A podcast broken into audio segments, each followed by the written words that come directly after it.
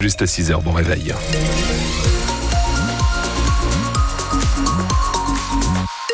Autre bonne nouvelle, les conditions de circulation, ça roule très bien, c'est fluide. Vous n'avez aucun souci sur les routes de la région. Nous y reviendrons s'il y a besoin et si vous voulez nous appeler pour nous signaler un accident à ralentissement. Dois-je vous rappeler qu'il y a ce numéro de téléphone, le 03 55 89 89.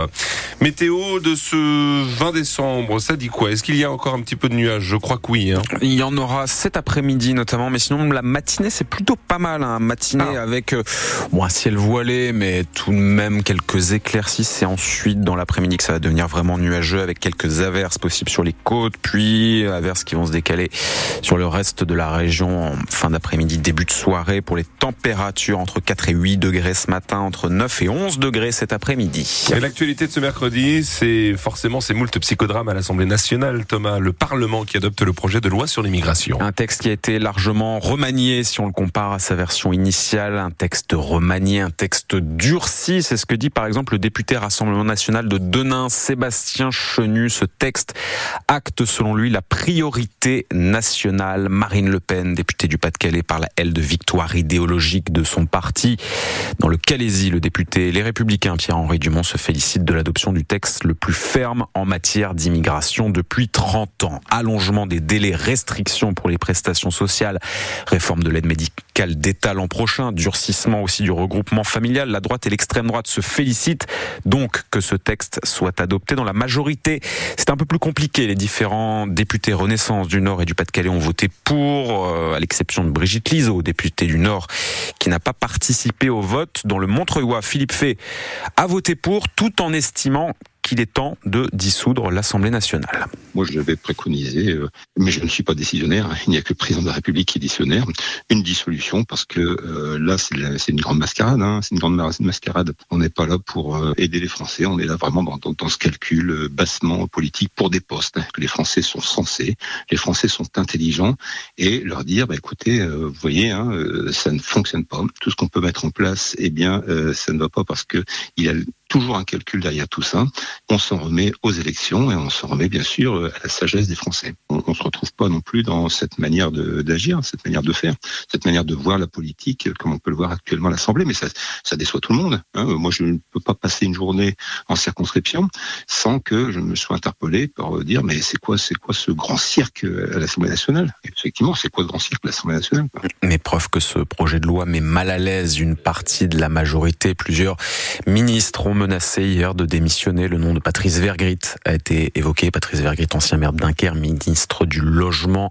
Alors que la gauche, la gauche hurle au scandale, ce vote va-t-il laisser des traces? Elisabeth Borne et Emmanuel Macron ont prévu de s'exprimer tous les deux dans le courant de la journée. D'ici là, vous retrouvez sur francebleu.fr des articles avec ce que contient le texte voté hier soir à l'Assemblée nationale. En France Bleu Nord, il est 6h30, le parquet de Lille qui ouvre une enquête pour disparition inquiétante. Oui, euh, cela fait suite euh, à cet appel à témoins que nous avons relayé ici même, la disparition d'un étudiant espagnol qui est en Erasmus à l'université de Lille, disparition qui a été signalée ce week-end au commissariat. Une enquête est donc ouverte par le parquet. Les enquêteurs suivent actuellement plusieurs pistes. À Saint-Omer, le comité de pilotage dédié à la reconstruction après les inond- inondations dans le Pas-de-Calais s'est donc réuni hier, réunion autour du préfet avec euh, les présidents de région, présidents de département, les différents services de l'État, l'occasion d'affiner le bilan de ces inondations, de faire un point, surtout, on le disait, sur l'indemnisation des sinistrés par leurs assurances. Venu sur place, le ministre de l'économie, Bruno Le Maire, on s'en souvient,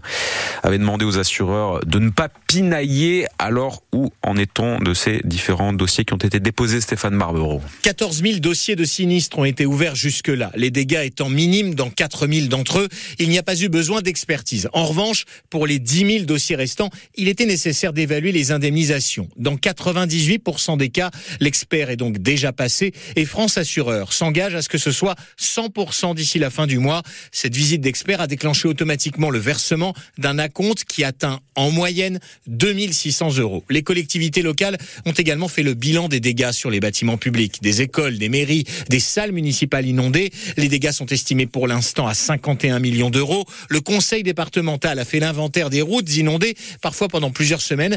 Et là, les dégâts atteignent 50 millions d'euros supplémentaires. Il faudra être patient pour la reconstruction. L'hiver empêche nombre de travaux à cause du risque de gel, que ce soit pour le bitume mais aussi dans les maisons, sans compter vu le nombre de chantiers à réaliser en même temps qu'il y a un risque de pénurie de matériaux et d'artisans. Il faudra en faire venir de tous les Hauts-de-France. Stéphane Barbero, selon les dernières estimations, le coût total des inondations dans le Pas-de-Calais dépasse désormais le demi-milliard d'euros, plus de 550 millions d'euros. Dans le nord, où les inondations ont là aussi touché des communes des Flandres et du Dunkerquois, le département a annoncé à son tour hier la prise en charge des franchises d'assurance pour les particuliers. Une aide de 380 euros est donc prévue. Patrick Poivre d'Arvor est mis en examen pour viol, l'ancien présentateur du JT TF1 qui est accusé par plusieurs dizaines de femmes. Cette mise en examen correspond plus particulièrement à des faits dénoncés par l'autrice Florence Porcel, faits qui remontent à 2009. Au procès de Monique Olivier, la décision était attendue, elle est tombée dans la soirée. L'ex-femme de Michel Fourniret est condamnée à la réclusion criminelle à la perpétuité, réclusion criminelle assortie euh, d'une période de sûreté de 20 ans. Elle a été reconnue coupable de complicité dans les enlèvements et dans les meurtres de Marie-Angèle Domès, de Johanna Parich et d'Estelle Mouzin. Ils étaient une vingtaine. Des agriculteurs ont bloqué hier après-midi symboliquement un camion venu chercher du lait dans une ferme d'Auchy-les-Orchies. Cette action visait à, dénoncer l'attitude du géant laitier Lactalis qui, selon les producteurs, n'achète pas le lait à un niveau qui permet de les rémunérer convenablement. Un peu de foot, double défaite hein, avant la trêve pour Dunkerque et Valenciennes. Les deux clubs, les deux clubs nordistes se sont inclinés hier soir dans le cadre de la 19e journée de Ligue 2, dernière journée effectivement avant les vacances de Noël. Défaite donc de Valenciennes, 2 buts à 1 face à Ajaccio, défaite également donc de Dunkerque, 2-0, c'était face à Bordeaux. En Ligue 1, deux matchs à suivre ce soir sur France Bleu Nord, là aussi dernière journée de championnat avant la trêve. Le LOSC est en déplacement à Strasbourg, le Racing Club de Lens joue aussi à l'extérieur face à l'OGC Nice. Nice qui est un adversaire coriace puisque le club est, deuxième du championnat, est septième, mais l'entraîneur Lançois Francaise estime que ses joueurs sont en ce moment dans une bonne dynamique, souvenez-vous, puisqu'il n'y a pas si longtemps que ça, Lens, après cinq journées de championnat, ça nous ramène euh, au, mois de septembre, au mois d'octobre, Lens à l'époque était en position de lanterne rouge, dernier de Ligue 1. On est toujours resté euh, assez calme, même s'il y avait euh, voilà un peu de vent dans les voiles. On continue à croire dans, dans ce qu'on faisait, à croire dans la qualité des joueurs, à croire dans le projet du club. Euh, ce match de Séville qui d'abord nous permet d'intégrer euh, complètement la, la, Ligue des Champions. Après, il fallait euh, digérer tout ce qui avait été vécu pendant une saison et, et on pense que des fois trois semaines de vacances ça suffit à digérer, mais c'est rarement le cas. Digérer aussi certains certains départs importants, intégrer les, les nouveaux. Tout ça, en général, ça demande du temps même si dans le foot, il n'y en a pas toujours suffisamment. Et moi, je m'en doutais un petit peu, en tout cas. On savait que ça pouvait être difficile, ça l'a été. Je félicite d'autant plus le staff et les joueurs d'être restés euh, alignés euh, à ce moment-là pour continuer à, avancer tous ensemble. Nice, Lens et Strasbourg, Lille, deux matchs donc à suivre ce soir sur France Bleu Nord à partir de 20h. En basket, victoire de Gravelines hier soir en 16e de finale de la Coupe de France. Les nordistes s'imposent 73 à 70 face au club de Blois. En Pro B, défaite de Lille, c'était face à Boulazac 70-68. Victoire de Denain, c'était face à Nantes 87-84. Et nous terminerons avec un, un résultat de volleyball, Marc Ambarol qui s'incline 3-7 à 1 face à Béziers. C'était hier soir là aussi en Liga féminine.